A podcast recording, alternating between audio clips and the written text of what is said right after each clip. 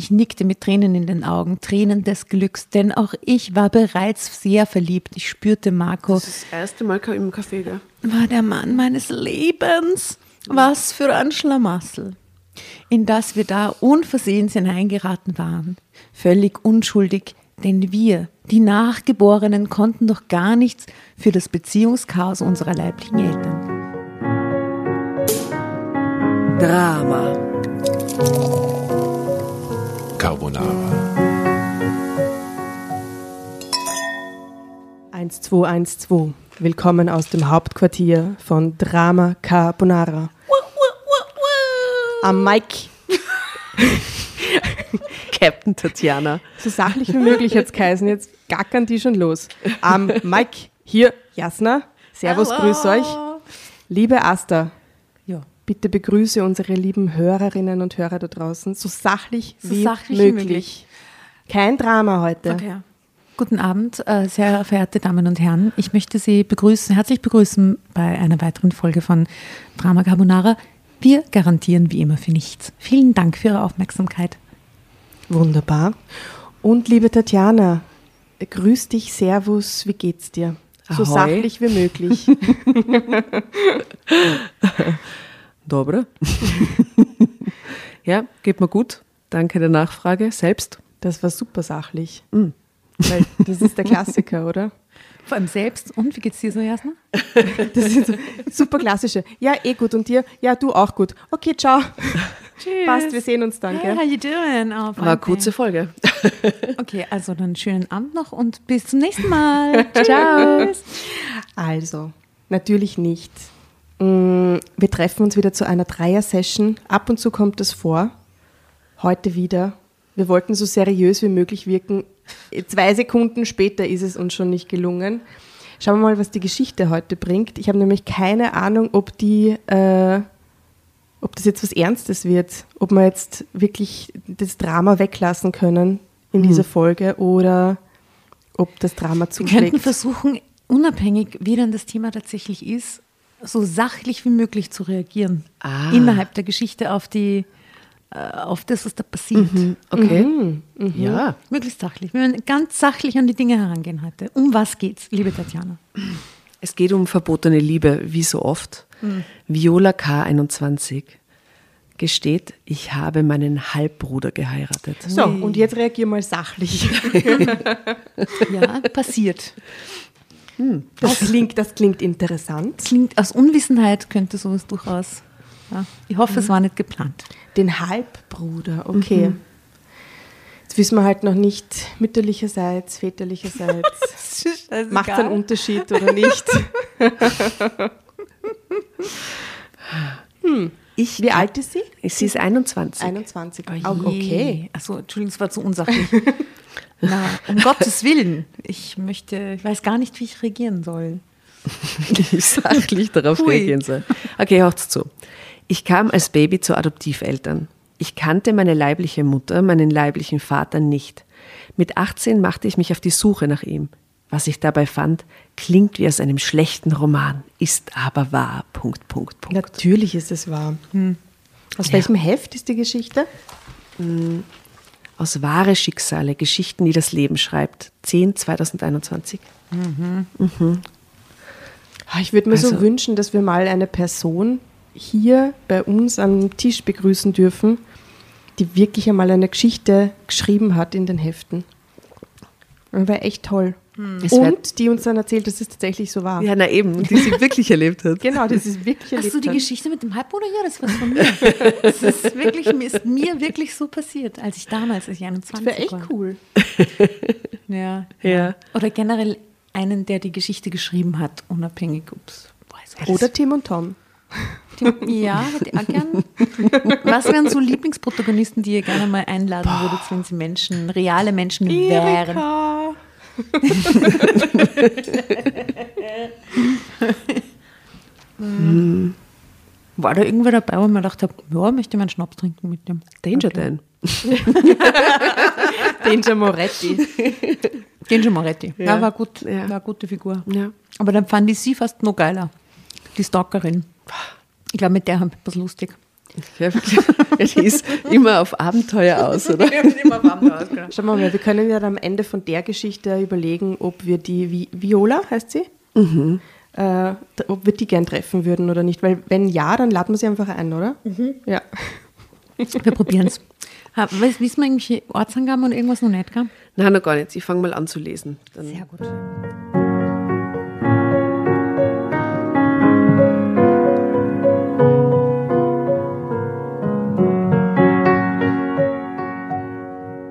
Meine Adoptiveltern sind liebenswerte Menschen. Ihnen verdanke ich eine schöne Kindheit und Jugend.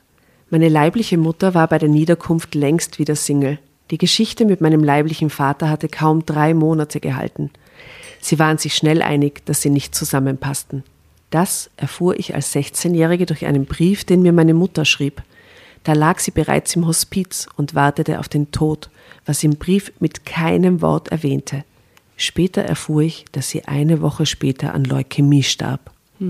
Was ist das, das, ein unsachlicher Start in, das, in diese Geschichte. Aber wir wissen zumindest, nachdem es sich scheinbar um ein Kind handelt, das adoptiert worden ist bei ihr, dass sie es einfach nicht, äh, es ist zumindest kein geplanter, weirder, Mhm, vielleicht ist gar nicht ihr echter Halbbruder, sondern nur der Sohn von den anderen Eltern oder so. Ja. Wie man, vielleicht sind sie nur, leben sie in derselben Familie. ah, so wie, kann es auch sein. Ja, das stimmt, das schließt sich auch nicht aus. Mhm. Was? Oder sie lernt halt, echter Halbbruder ist ja, der hat ja fix ein Elternteil. Ja, so wie Gleich. wenn Noah Kind von euch bei euch wohnen würde, aber es ist halt mit niemand sonst verwandt. Ja. Nur mit einem Elternteil. Aber dann wäre es kein Halbgeschwister, sondern dann wäre es ein Stiefbruder, Stiefschwester oder so. Mhm. Halb ist fix blutsverwandt. okay. Es Wir wird so werden sein, sehen.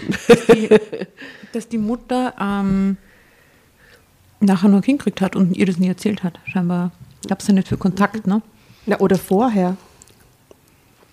Bereits ein Ja, Kind hatte. oder schon eins hatte und schon als, als Adoption freigegeben hatte, das stimmt. Ah, wir sind solche Sie schrieb-. Total. Sie schrieb den Brief mit den letzten Kräften, die ihr noch blieben. Deshalb war er so kurz. Er enthielt nur wenige Sätze. Meine Mutter ließ mich wissen, dass sie mich geliebt habe, vom Tag meiner Geburt an. Aber sie sah sich außerstande, damals selbst erst 20, mich alleine großzuziehen. Sie hatte kein Geld und befand sich mitten im Studium. Das verriet der erste Teil des handgeschriebenen Briefes. In einem zweiten Abschnitt teilte sie mir Namen und Geburtsort meines Vaters mit. Sie schrieb, sie wisse nicht, wo er heute wohne, aber in seinem Geburtsort müssten noch Angehörige von ihm leben. Der hat ein Kind. Nicht Sie, sie, hoffe, diese eins. Auskunft helfe mir weiter. Mhm. In ewiger Liebe, deine Mama. So endete das Schreiben. Dazu muss man vielleicht noch wissen, ich hatte als Kind immer wieder, also in einigermaßen regelmäßigen Abständen, Kontakt zu meiner Mutter gehabt. Sie hatte mich als Baby für eine sogenannte offene Adoption weggegeben. Diese Art von Adoptionsverfahren beinhaltet ein Besuchs- und Kontaktrecht für die leiblichen Eltern. Im Gegensatz zu einer anonymen Adoption, wo keinerlei Kontakt besteht zwischen Kind und leiblichen Eltern. Bei Erreichen der Volljährigkeit hat ein adoptiertes Kind dann aber auf jeden Fall das gesetzlich verankerte Recht zu erfahren, wer seine leiblichen Eltern sind. Ich hoffe, euch ist das alles sachlich genug. Ja, durchaus. Ich bin ganz angetan von der Sachlichkeit. Gell? Hm? Indem meine Mutter mir diesen Brief vor ihrem Tod schrieb, kam sie einer letzten Verpflichtung nach. Ich hatte sie schon mit 13 erstmals nach meinem Vater gefragt, aber keine Antwort bekommen. Mit 13? Ich möchte auch meiner Verpflichtung folgen und Drama Carbonara sagen. Das ist äh, sehr galant von dir. Wie so Vollpfosten. Ich hatte. Ich hatte.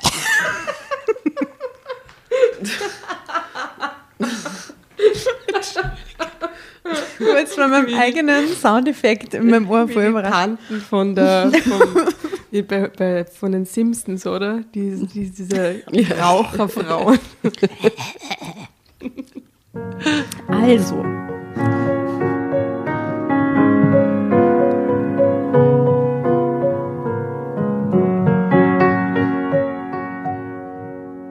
Ich hatte sie schon mit 13 erstmals nach meiner Mutter gefragt, aber keine Antwort bekommen. Meine Mutter meinte, ich habe ja selbst jeglichen Kontakt zu ihm verloren. Sie wisse nur, dass er bald nach der Trennung von ihr eine andere Frau geheiratet habe. Er habe zwar noch von meiner Mutter erfahren, dass er bald Vater werden würde, aber keinerlei Interesse gezeigt. Meine Mutter war zu stolz und verzichtete darauf, ihn um irgendetwas zu bitten. Und sie ließ, als ich da war, ins Geburtsregister eintragen, Vater unbekannt. Es waren meine Adoptiveltern, die mich aufklärten, dass ich mit 18 das Recht hätte, alles das zu erfahren, was meine Mutter vermutlich wusste, nämlich Namen und Herkunftsort. Damit gab ich mich zunächst zufrieden. Und dann erhielt ich einige Jahre später den erwähnten Brief von meiner Mutter. Von ihrem Tod erfuhr ich wiederum durch meine Adoptiveltern, die man benachrichtigte. Meine Mutter wurde nur 36 Jahre alt. Sie war Lehrerin an einer Grundschule gewesen. Sie hatte ihr Studium damals, nachdem sie mich weggegeben hatte, wieder aufgenommen und durch Jobben finanziert. Durch sie was? Joggen? Jobben. What? Ein neues Business. Joggen. Die hat so einen, so einen TikTok-Account über Laufen. Und pro Kilometer muss man dann einzahlen. So ein Patreon, damit du weiterläufst. Sie können ewig zahlen, damit du ewig weiterläufst. Okay, also sie hat ihr Studium durch Joggen finanziert. Sie war selbst, das ist urtragisch, die ist gerade an Leukämie gestorben. Ist so geschma- Zu dem unsachlich, Zeitpunkt war ich auch mittendrin und ganz sachlich. unsachlich und geschmacklos, Jasna, wirklich. So. Pfui. Respekt. Sie war selbst ein uneheliches Kind meiner Großmutter mütterlicherseits. Starb ebenfalls früh. Ah, Macht keinen Sinn, der Satz, aber gut. Ebenfalls an Leukämie. Das ist so tragisch, Entschuldigung. Es ist nur schlimmer. Wie, oh Gott, wie ich schließlich auch noch erfuhr. Meine leibliche Mutter hatte es nicht leicht gehabt in ihrem kurzen Leben. Ich weiß, sie hätte mich gerne selbst großgezogen, fühlte sich aber total überfordert. Deshalb gab sie mich weg, in gute Verhältnisse, auch finanziell gesehen. Mir mangelte es an nichts als Kind und in meiner Jugend, weder an Geld noch an Liebe noch an Zuwendung. Trotzdem quälte es mich nicht zu wissen, wer ich wirklich war, solange ich meinen Vater nicht kannte. Man fühlt sich seltsam, unsicher, ohne dieses Wissen, in vielerlei Hinsicht. Man betrachte nur mal den Fall meiner Mutter. Sie starb, Entschuldigung, es ist so furchtbar, mit 36 an Leukämie. Ihre eigene Mutter mithin, meine leibliche Großmutter, mithin ist ein schönes Wort. Ke- Benutzt sie das? Ständig. Ich, Mithin. ich würde gern. Aber was bedeutet mithin? Ich verstehe es im Satz nämlich nicht. Lies nochmal vor. Ihre eigene Mutter, Bindestrich, mithin, meine leibliche Großmutter, Bindestrich, war auch In erst 41. Zusammenhang, meine Leibliche. Unter anderem. Ach, wir verstehen es alle nicht. Sehr gut. Ich Doch. Frage, naja, Ist unter alles richtig, glaube ich. Okay.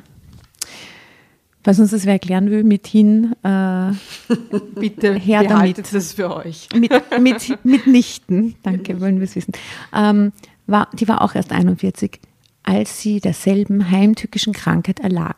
Hast du doch schon mal gelesen. Na, das steht einfach zum dritten Mal da. Das ist sorry. Da ich das nun weiß, weiß ich auch, dass ich gleichfalls an Leukämie erkranken könnte. Dieses Wissen wiederum hilft mir, mich vor der Gefahr zu schützen, etwa indem ich regelmäßig zur Vorsorgeuntersuchungen gehe und auf frühe Anzeichen achte. Denn je früher eine Diagnose erfolgte, desto besser sind die Behandlungs- und Heilungschancen. Wüsste ich nun als Adoptivkind aber nichts über meine leibliche Mutter und damit erst recht nicht über meine Großmutter, tja, dann würde ich wohl kaum daran denken, womöglich so jung an Leukämie zu erkranken. Es wäre kein Thema für mich, wie sicher für alle Menschen, die sich fit und gesund fühlen. Schon aus gesundheitlichen Vorsorgegründen sollte jeder von uns wissen, wer seine leiblichen Eltern sind. Das ist sehr sachlicher, finde ich, diese Ja. Herangehensweise. Aber, was aber die- recht hat sie. Was von sind dem Vorsorgeuntersuchungen? Reicht es da, wenn sie regelmäßig ein Blutbild machen lässt? Oder, Wahrscheinlich, Oder ja. gibt es da irgendwie spezielle Ärzte, wo man da, was, was macht man da? Also, blöde Frage, aber Ich glaube, da macht man wirklich bei Leukämie macht man Blutabnahmen, oder? Schon, gell? Ja. Und dann heute, schaut man einfach, wie das Blutbild ist. Und okay. zum Glück weiß ich das nicht, wie das ist. Äh, Aber es ist, ich meine, das ist halt wie mit scheiße Brustkrebs. Ne? Wenn der Mutter den hat und der Großmutter den gehabt hat, dann kannst du als Frau eigentlich bist Hochrisiko. Ne? Du musst einfach Gut, aber immer. dann wartest mit der Mammographie nicht bis Genau. Und darum geht es jetzt bei ihr. Sie hat so gesehen rein sachlich völlig recht mit dem, was sie hier sagt. Ähm, von rein emotionalen Beweggründen ganz zu schweigen, sagt sie jedoch im nächsten Satz. So standen die Dinge, als ich gerade mal 16 Jahre alt war. Mir wurde damals durch den frühen Tod meiner Mutter vieles klar, weil ich danach viel nachdachte. Meine Adoptiveltern standen mir mit Rat und Tat bei in dieser nicht leichten Zeit. Sie halfen mir, mit meinen widersprüchlichen Gefühlen umzugehen. Sie standen ihr bei. Wir standen ihr bei. Bis ich reif genug war, um selbst weitere Schritte zu planen. Mit 18 war mir klar, ich wollte jetzt so bald wie möglich meinen leiblichen Vater finden, mich wenigstens einmal mit ihm treffen und aussprechen. Unnötig zu sagen, dass sich meine Adoptiveltern auch darin unterstützten. Die sind super, diese Adoptiveltern. Und da ist ein Foto von der Familie, wo drunter steht, äh, ich wuchs bei meinen Adoptiveltern auf. Schaut mal, wie nett die alle ausschauen. Ja, und sie ist ja schon erwachsen, oder? So ist sie jetzt, oder? Genau, das schaut sie schon so spät-Teenager aus. Ja? Sehr nett. Also die unterstützen sich sehr, ist doch herrlich. So skandinavisch schauen die aus, oder? Voll. Ja, wie aus so einer, so einer äh, Ikea-Katalog oder so. Schwedenhaus. Schweden, Schwedenhaus. Ähm, die Suche gestaltete sich schwieriger und vor allem langwieriger, als ich dachte. Bis wir eines Tages herausfanden, dass mein Vater bei der Heirat mit einer Französin deren Nachnamen angenommen hatte, was meiner Mutter wohl nicht bekannt gewesen war. Bald nach der Hochzeit war das junge Paar umgezogen und danach hatte es in relativ rascher Folge noch mehrmals Wohnorte gewechselt. Das, das wird schwierig. Bildlich gesprochen waren die beiden durch die ganze Republik gezogen, angefangen vom Nonhorden, Vom Nonhorden. vom hohen Norden bis hinunter in den Südwesten. Als letzte Meldeadresse fand ich sie irgendwo in einem kleinen Ort am Bodensee. Ich reiste kurz darauf, kurz entschlossen dorthin. Ich läutete mit pochendem Herzen an der Haustür. Es öffnete mir eine attraktive Frau, deren Alter ich nicht zu schätzen wagte. Sie wirkte jugendlich, mochte aber durchaus Anfang bis Mitte 40 sein. Drama Carbonara Baby.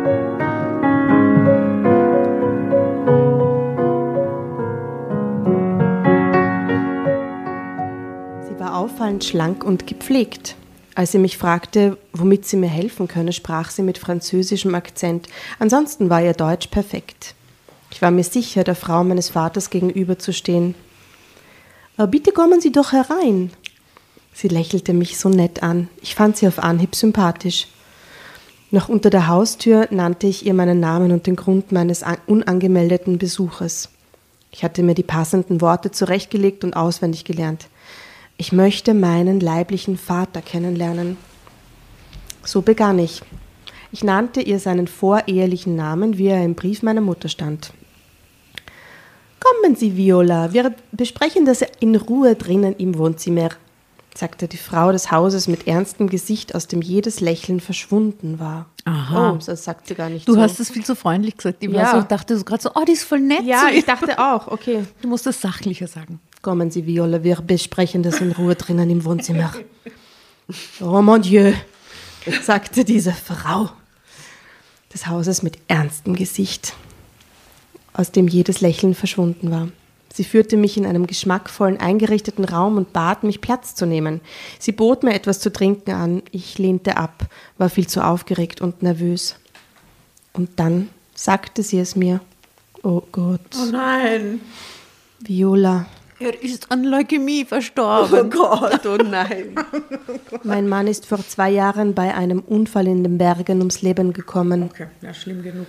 Es war beim Skifahren. Eine Lawine hat ihn und seine Freunde erwischt.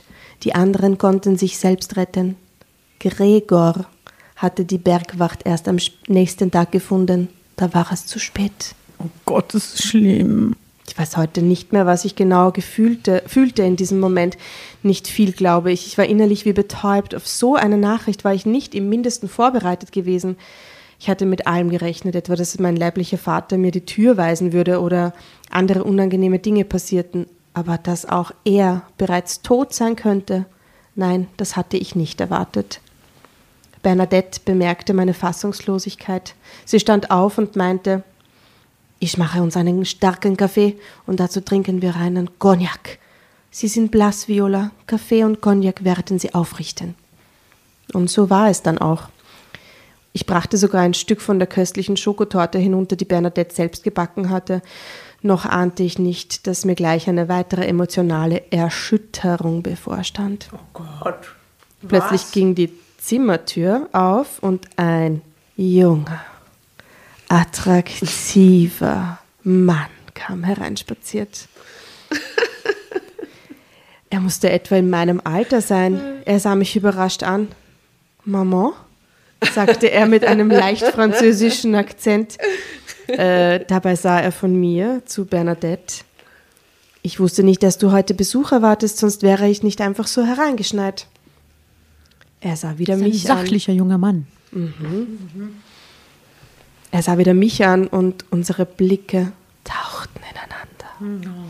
Ich brachte es nicht fertig, gleich wieder wegzusehen, fühlte mich wie hypnotisiert. Da gibt es ein tolles Lied von Caruan, das heißt Hypnotized. Playlist. I will put it there. Thanks. Mein Herz klopfte bis zum Hals. Ich glaube, ich wurde sogar ein wenig rot. Marco, das ist Viola, hörte ich Bernadette sagen, aber ich hörte ihre Worte nur wie aus weiter Ferne. Das war jetzt geil. Kannst du kurz in den anderen Raum rübergehen und von dort das sagen? Soundeffekt.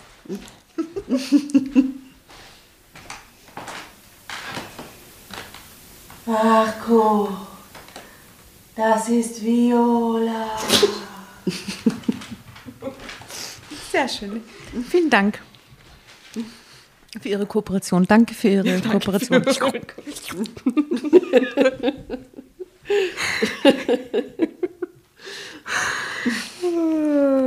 ähm, in meinem Kopf machte sich nämlich gerade eine Frage breit. Großer Gott, Viola, ist dies etwa dein Halbbruder? Ich brachte keine Tone raus, hörte nur zu, wie Bernadette ihren Sohn an den Tisch bat im Café und Torte anbot. Einen Cognac lehnte er ab. Er wollte später noch mit dem Motorrad herumfahren bei dem schönen Wetter. Stumm hörte ich an, wie Bernadette Marco den Grund meines Besuches nannte. Irgendwann meldete sich dann ein Handyalarm. Es war Marcos Mobiltelefon. Er warf einen Blick aufs Display, nahm das Gespräch an und ging aus dem Zimmer, das Handy am Ohr. Kaum waren wir alleine, da begann Bernadette zu erzählen, wie alles begann zwischen ihr und meinem Vater. Sie hatten sich im Jahr vor meiner Geburt kennengelernt in Berlin. Sie studierte dort Germanistik und Politik, wollte Journalistin werden. Sie traf meinen Vater und verliebte sich Hals über Kopf in den jungen Ingenieur. Doch die Beziehung wurde recht bald schon schwierig. Bernadette gab offen zu, damals manchmal rasend eifersüchtig gewesen zu sein. Mein südfranzösisches Temperament ging öfter mit mir durch, erklärte sie mit einem entzückend verlegenen Lächeln. Sie berichtete weiter. Gregor, mein Vater, konnte damit zunächst noch gut umgehen, aber bald nervte ihn ihre Eifersucht dann doch. Es kam schließlich sogar zur Trennung deswegen. Mein Vater nahm obendrein eine Stelle in Kassel an und zog dafür weg aus Berlin. Drama Carbonara.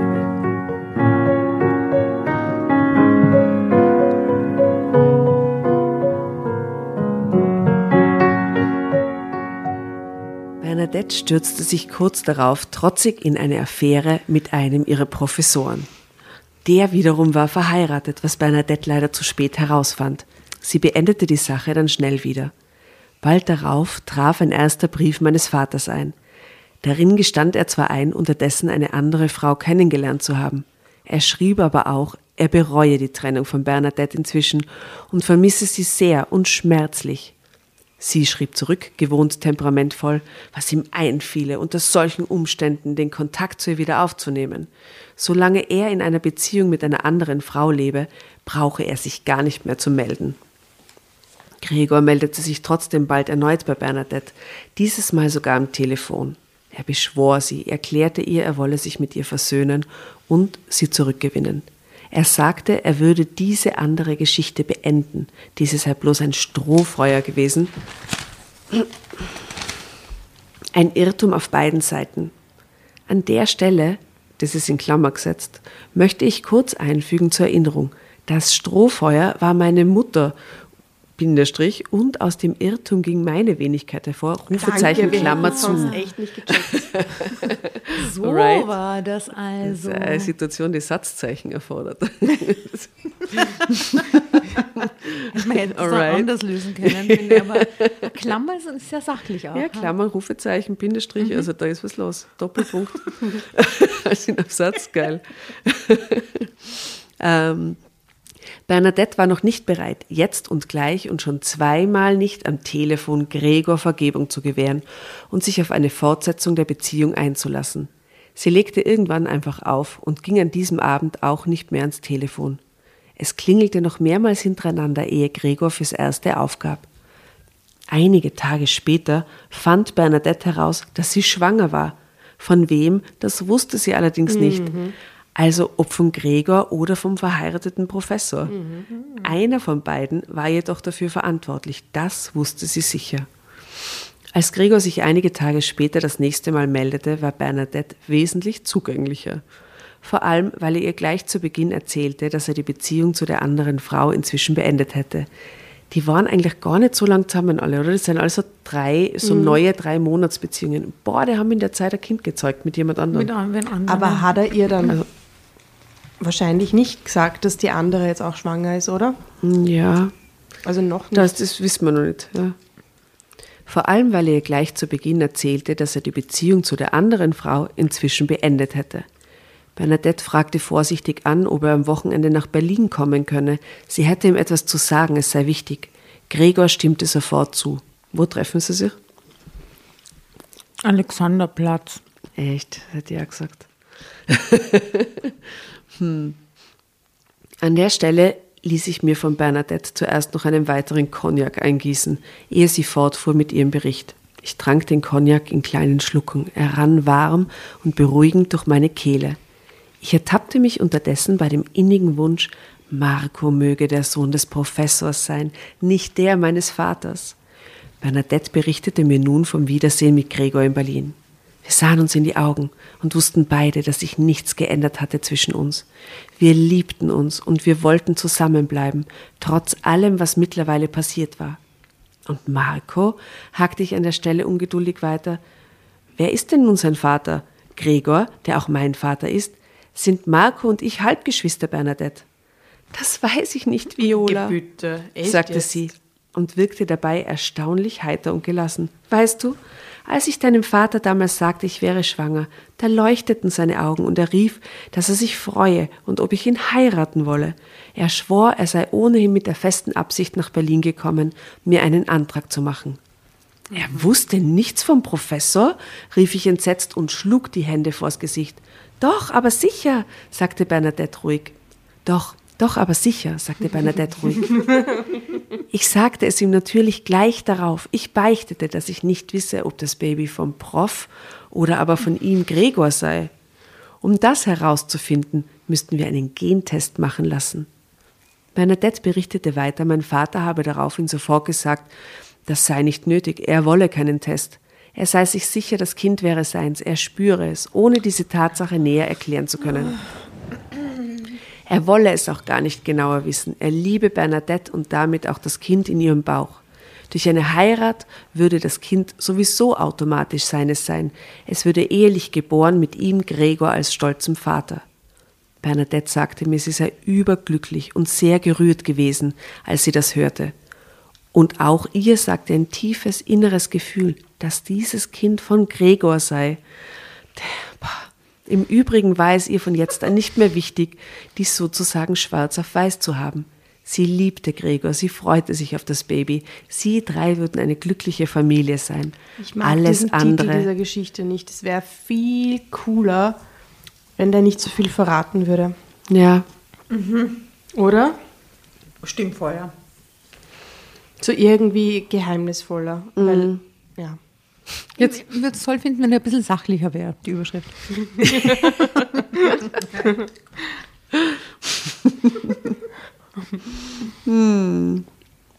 Es wurde dann noch gleich noch beschlossen, dass Bernadette ihr Studium für eine Weile unterbrechen und mit Gregor nach Kassel ziehen würde, gleich nach der Hochzeit. Wenn das Kleine ein Jahr alt wäre, würde Gregor versuchen, sich nach Hamburg versetzen zu lassen. Dort hatte seine Firma eine weitere Geschäftsstelle. Dort konnte Bernadette dann auch ihr Studium fortsetzen. Und genau so wurde es dann gemacht.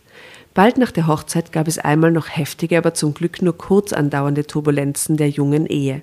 Da erfuhr nämlich mein Vater von Seiten meiner Mutter und per Brief, dass ich unterwegs wäre.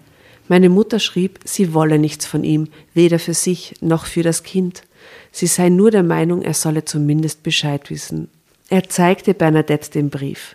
Sie hatten sich nämlich bei der Hochzeit auch geschworen, sich stets die Wahrheit zu sagen, auch wenn diese schmerzhaft war. Das finde ich einen, einen guten Deal, muss ich sagen. Ja, aber ich wundere mich, warum sie sich dann vor zwei Jahren nicht aufgemacht hat, sie zu suchen, nachdem sie wusste, der Typ hat irgendwo eine Tochter und jetzt ist er gestorben. Hm. Ja, berechtigte Frage, ja. Hm. Möchte ich nur leicht hm. sachlich anmerken. Ja. ja. Danke, Jasna. Gerne. Bernadette und Gregor betrachteten das als das beste Rezept für eine glückliche Ehe. Und habt ihr eine glückliche Ehe geführt? fragte ich. Sehr glücklich sogar, Viola, aber leider hatten wir nicht so viele Jahre zusammen. Ich sagte, meine Mutter hat Gregor damals geschrieben, er fühle sich dem Kind und ihr gegenüber zu nichts verpflichtet. Sie als meine Mutter hätte ihm versichert, mit der Pille zu verhüten, und er hätte sich darauf verlassen.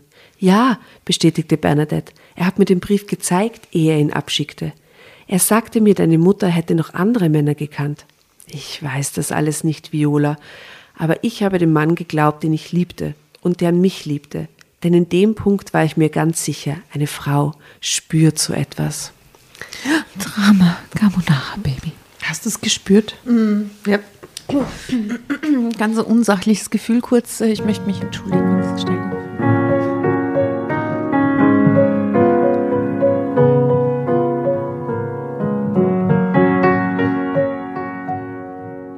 Ja, das glaube ich. Das mit der großen Liebe. Ich bin sicher, wenn sie mir begegnet, dann spüre ich es auch, sagte ich. Und ich musste im selben Moment wieder an Marco denken, der noch nicht zurückgekommen war. Mit pochendem Herzen fragte ich mich erneut, ob er tatsächlich mein Halbbruder war. Wie schnell die immer sind mit diesem, der kommt bei dir einen sagt, oh, er der Mann meines Lebens. Und sie ist schon so, oh mein Gott, hoffentlich ist er nicht mein auch. Halbbruder. Ach, haben halt alle wirklich ein gutes Gespür. Mhm. Mir ist das alles viel zu unsachlich. Ähm, als ich mich an jenem Nachmittag verabschiedete und das Haus verließ, kam Marco mit. Er lud mich in ein Café ein. Wir saßen stundenlang dort herum und redeten. Marco sagte, er habe Gregor als seinen Vater angesehen und der ihn als seinen Sohn. Als Marco 14 war, sagten ihm die Eltern, es bestünde die Möglichkeit, dass ein Berliner Professor sein biologischer Vater sei. Da Marco Bernadette wie aus dem Gesicht geschnitten war, konnte man rein aufgrund äußerer Merkmale nicht auf Gregor als Vater schließen. Nur ein Gentest hätte Aufschluss bringen können. Marco zeigte daran kein Interesse. Ihm fiel nur auf, dass seine Eltern deswegen erleichtert wirkten. Aber jetzt liegen die Dinge plötzlich anders, sagte er im Café an jenem Tag und sah mir tief in die Augen, ehe er meine Hand nahm. Jetzt habe ich dich kennengelernt, Viola, und mich auf den ersten Blick in dich verliebt. Also ihm geht's auch so. Mhm. Ist es nicht herrlich?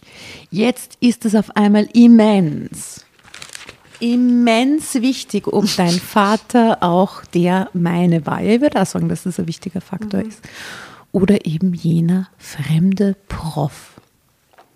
Ich nickte mit Tränen in den Augen, Tränen des Glücks, denn auch ich war bereits sehr verliebt. Ich spürte Marco. Das ist das erste Mal im Café, gell? War der Mann meines Lebens. Was für ein Schlamassel. In das wir da unversehens hineingeraten waren. Völlig unschuldig, denn wir, die Nachgeborenen, konnten doch gar nichts für das Beziehungschaos unserer leiblichen Eltern. Wir beschlossen an jenem Tag, den Professor aufzusuchen und ins Vertrauen zu ziehen. Wir glaubten fest, er würde einem Gentest zustimmen. Sicher wollte er doch wissen, ob er vielleicht einen Sohn hatte. Was Glaubt dann? Der ist nur am Leben. Naja, die sind ja noch nicht alt, die sind ja nur so 18 oder was, ne? Ja, ähm, ja, der lebt schon noch. Der lebt sicher noch. Was dann kam, damit hatten wir nicht gerechnet. Der Professor war schon seit vielen Jahren tot. Alter. Mist. Er war bei einem tragischen Flugzeugunglück umgekommen. Natürlich. Äh, Die sterben alle wie die Fliegen in dieser Folge. Aber er war Professor, er war Biologieprofessor und so Genetikforscher und da hat er sicher irgendwelche. Und er war sein eigenes Proben. Testobjekt. Genau, also es gibt Fixproben. Okay, besonders Genau. blöd Ja. jedoch. Besonders blöder Fakt an dem Ganzen. geimpft ist, haben sie das alles. Die haben ja, haben ja eh schon alles von uns. Die Alles. mRNA, alles. Gläserne, alles haben gläserne Menschen sind wir. Okay, äh, also er starb leider beim Flugzeugunglück. Ja. Mhm. Äh, seine sterblichen Überreste waren dabei verbrannt. Blöd. Alter. Ich finde übrigens den Ausdruck sterbliche Überreste Das ist so grausig. ist so ekelhaft. Und ich habe schon als Kind habe ich das überhaupt nicht verstanden. Ich dachte, wieso hasst es so? Mhm. Und ich meine, es ist im Endeffekt der Leichnam oder das, was davon übrig ist. Ja. Aber sterbliche Überreste. Ja, weil die Seele unsterblich ist und die bleibt übrig. Ja, aber sind wir dann lebendige Überreste jetzt oder was sind wir? Was ist man davor? das ist eine philosophische Frage, es macht mich fertig. Na, ich hätte eher gedacht, das, was nicht verbrannt ist, Sind die Unsterblichen so die, sind die Überreste. Zent. Die unsterblichen Überreste. besonders blöd und unsachlich? Ja. Na, das war sachlich. Ist Sehr sachlich. Entschuldigung. Also, die, der war, das war alles weg. Damit hatte sich die Sache mit dem Gentest erledigt. Gregors Asche ruhte in einer Urne. Er war nach dem Lawinenunglück wunschgemäß eingeäschert worden. Marco und ich waren zunächst geknickt, aber auch nicht bereit, unsere glückliche Beziehung nun aufzugeben. Ja, dann so einen Diezwan-Test machen. Ja, eben, das ist ja sicher zum Feststellen, ob die Ja, Geschwister natürlich sind. kann man es feststellen, ob die Geschwister sind. Waren nicht die, okay. Ah. Marc und ich waren zunächst geknickt, aber auch nicht bereit, unsere glückliche Beziehung nun aufzugeben. Nur weil wir womöglich Halbgeschwister waren. Ja, nur deswegen, entschuldigen, Beziehungen.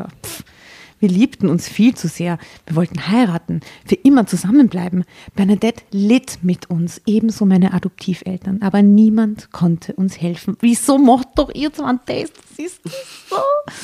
Bis Bernadette die rettende Idee hatte. Sie war Französin, hatte, ihren, hatte ihre Staatsangehörigkeit nie aufgegeben. Marco besaß deshalb beide Pässe, den französischen und den deutschen.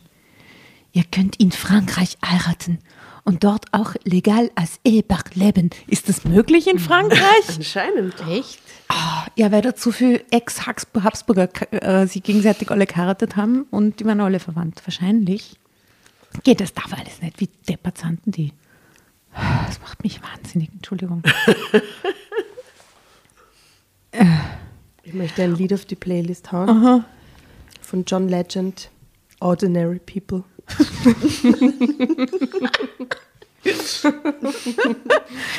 Das finde ich herrlich. War Sehr gut. Top. Ähm, und sie sagt darauf, also die Viola, dass ich daran nicht gedacht habe. Es ist nämlich so, in Frankreich und in einigen anderen europäischen Ländern, wie etwa Spanien, ist eine Ehe unter Geschwistern legal. Nein. Das kann doch nicht sein, bitte. So eine Heirat wird nicht gern gesehen, aber strafrechtlich verfolgt wird sie nicht, so wie hier in Deutschland. Bitte, das müssen wir recherchieren. Das halte ich für ein, also das finde ich ganz, ganz weird. Das Das kann ich mir nicht vorstellen. Mir vorstellen. Vor allem unter Geschwistern. Ich glaube, ich glaub, dass das recherchiert ist. Ich ja, glaube, dass das stimmen kann. ist es recherchiert 1997 oder so. Jetzt tatsächlich so? Ich weiß es nicht. Weird. Ja, schaut's für uns nach. Und wie ist es in Österreich wohl geregelt? Marco holte aufgeregt seinen Laptop herbei. Wir fanden durch eine kurze Recherche im Internet heraus, es stimmte, was Bernadette sagte. Wir ziehen nach Frankreich, riefen Marco und ich und strahlten vor Glück. Bernadette meinte dann noch, das große alte Haus in Südfrankreich, das ich von meinen Eltern erbte, steht seit fast einem Jahr leer. Ich dachte, wie, wie so Franzosen immer so sexy sein sofort, oder? Es steht, meine Eltern sind verstorben, aber es steht leer.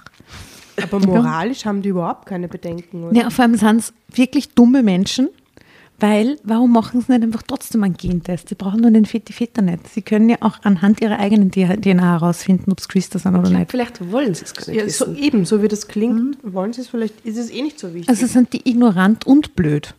besonders gute Kombination. Top. Nein, außer sie sind halt einfach verliebt. Ja, genau. Ignorant, blöd, slash verliebt. Ja, super. Also, was Blödes. Und dass die Mutter da so mitmacht, oder? Ihr könnt es ausarbeiten. Ich dachte daran, es zu verkaufen, wenn Marco es nicht will. Alleine wollte ich dort nicht leben, aber jetzt. Jetzt ziehen wir drei dort ein, rief Marco. Spitzenidee. Wir renovieren es von Grund auf. Du, Maman, bekommst das nebenaus mit einem kleinen Garten, wie du es dir erträumt hast. Von diesem Moment an ging dann alles ziemlich schnell. Wir wollten keine Zeit verlieren. Inzwischen sind Marco und ich auch bereits verheiratet. Das Haus renovieren wir langsam und schrittweise. Das meiste dabei machen wir selbst. Bernadette greift uns finanziell großzügig unter die Arme bei dem Projekt. Sie selbst wird erst herziehen, wenn alles fertig ist. Und sie wissen es immer noch nicht. Wir haben also Zeit und gehen die Sache entspannt an. So entspannt, wie sich das Leben generell hier im Süden anfühlt. Marco, Und wovon leben die?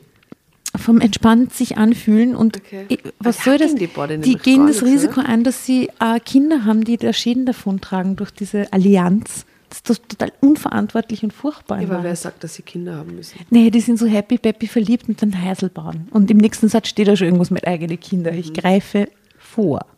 Wir haben, ah, oh, Entschuldigung. Sorry, ich nehme alles zurück. Wir haben gemeinsam entschieden, keine eigenen Kinder in die Welt zu setzen, falls wir tatsächlich genetische Halbgeschwister sind. Bestünde das Risiko, ein behindertes Kind zu bekommen. Wir wollen später Kinder adoptieren. Es gibt ja so viele elternlose Kleine. Außerdem bin ich selbst bei großartigen Adoptiveltern aufgewachsen. Ich weiß von daher, zu guten Eltern wird man nicht automatisch durch die Geburt eines Kindes. Es kommt darauf an, wie sich die Beziehung danach gestaltet. Marco und ich tragen eine starke Liebe in uns. Das spüren wir Ich täglich aber aufs als Neue. Adoptivkind auch nicht hin zu, zu, zu einem gestörten Adoptivkind, das seinen Halbbruder dann geheiratet hat. Also, oder da willst du nicht wohnen. Ja, aber das kann sie nicht entscheiden. Das Kind. Ja, eh, das ist furchtbar. Ich Oder? halte das für seltsam und unsachlich und verantwortungslos. ist echt. Ja, ich weiß. Wir sind sehr glücklich und bereuen es, keine Sekunde aus Deutschland weggezogen zu sein. In Frankreich dürfen wir unsere Liebe offen leben, ganz ohne Wenn und Aber. Das allein ist Gold wert. Ich bin mir zwar sicher, man könnte uns auch in Deutschland nichts anhaben, zumindest wenn ich logisch und nüchtern nachdenke und sachlich vor allem. Wer will uns dann nachweisen, dass wir Halbgeschwister sind? Wir wissen es auch selber nicht, auch wenn einiges darauf hindeutet. Aber es fehlen die Beweise. Ein Gentest ist aufgrund der traurigen Umstände ja nun leider nicht mehr möglich. Doch, er ist möglich, ihr Dumpfbackener. Das macht mich wahnsinnig. Bei mir steht in den Papieren obendrein Vater unbekannt. Ein altes Sprichwort sagt, wo kein Richter, da kein Henker.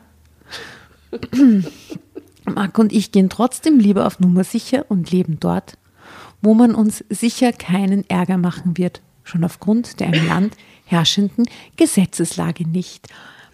Yay! Ende. Oh, Champs-Élysées.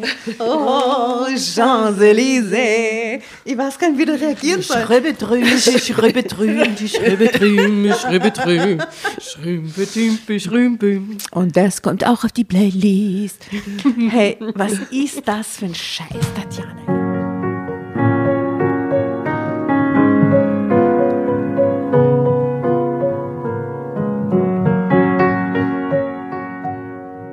Haben wir selten was so aufgeregt. Selbst die Corona-Demos regen mich fast.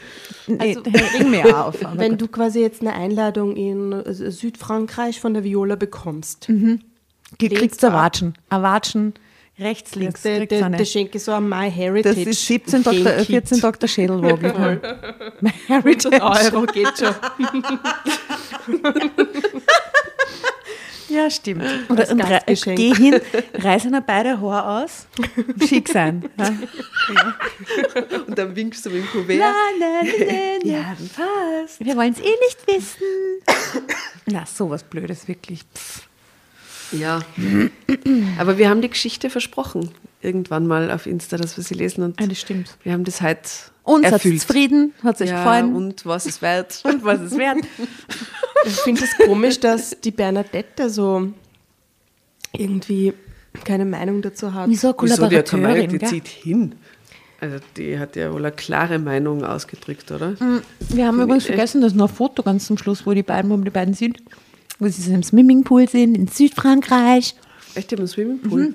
Echt? Wir waren dann schon. Nur, vielleicht geht es auch nur um den Swimmingpool und um den netten Lifestyle. Gott, die Leute. Und ist es jetzt verantwortungsbewusst, dass sie selbst keine eigenen Kinder kriegen und eins ado- adoptieren Ja, möchten? urverantwortungsvoll finde ich das, wie sie agieren. Und sehr sachlich zum Glück. Ja, ein Aufregergeschichte. Zum sachlich bleiben. Zum Sachlichen. ja, eine Sachlich werden. Hey, aber ähm, die haben dann so eigene Kosenamen. Er sagt so Josses. Na, war ich und sie so, hey Brudi. Hey Brudi. Dann kriegt Hey, der Brudi Brudi, Letten geschenkt. das wäre super. Ja. Okay, weird. Ich finde es weird. Ja, sehr. Irgend so ein Geschwistersong, der gut passen würde. Brüderlein und Schwesterlein aus der Fledermaus, aber das ist schon drauf. Ich glaube, wegen der Tim und Tom Geschichte. Ist schon drauf. Ist schon drauf, ja. Sonst Brüder, Brother, Sister. Gibt es in irgendeiner Band, die The Brothers, eine Mama sind die Papas, blöderweise. nicht. Jonas Brothers. The Brothers and the Sisters. Oh, ich hätte gern was von Sohn drauf. Sehr gut. Ähm, und von die Pointers Sisters. Super. Sind zwar nur Sisters, aber ah, who cares? okay, Fotos, Insta, Facebook. Ihr wisst Bescheid, gell? Ja. Ich hoffe, das Oh. war euch nicht zu Anthony sachlich. and the Johnsons, You Are My Sister. ah, herrlich. Super. Okay. Sehr schön. Ja, jetzt lassen wir es sein. Also Ja. ich, ich hoffe, es war weder zu sachlich noch zu unsachlich. Ich möchte mich entschuldigen, falls ich ein bisschen entgleist bin zum Ende hin, aber es provoziert mir einfach. Du brauchst einen Schnaps. Ähm, ich brauche einen Schnapsal. Ähm, ich wünsche eine herrliche Zeit. Äh, meine Verehrung, liebste Grüße aus Wien an der schönen blauen Donau. Tschüss. Gute Nacht. Träumt was Gute Schönes. Nacht.